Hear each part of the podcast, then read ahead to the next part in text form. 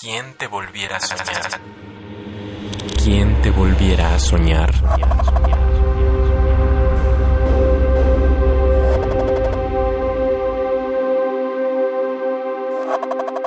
Mil caras.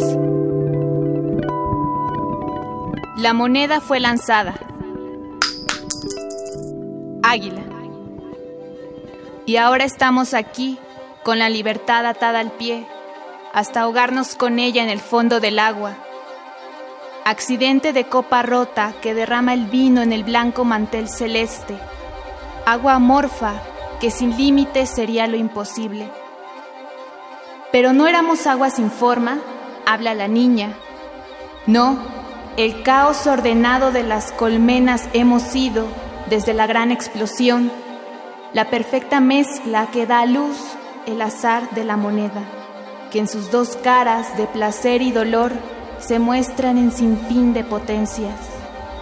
Nuestra dirección nunca ha sido la misma. En el camino, las piedras cambiaron el paso del río. Dios es la incertidumbre del río que caerá por la cascada rompiendo en mil partículas de agua que jamás sabré a dónde romperán. Pero ligero es el río del tiempo que se escurre entre los dedos. Hoy, letra a letra, gota a gota, suena la vida cayendo cíclicamente en su casualidad.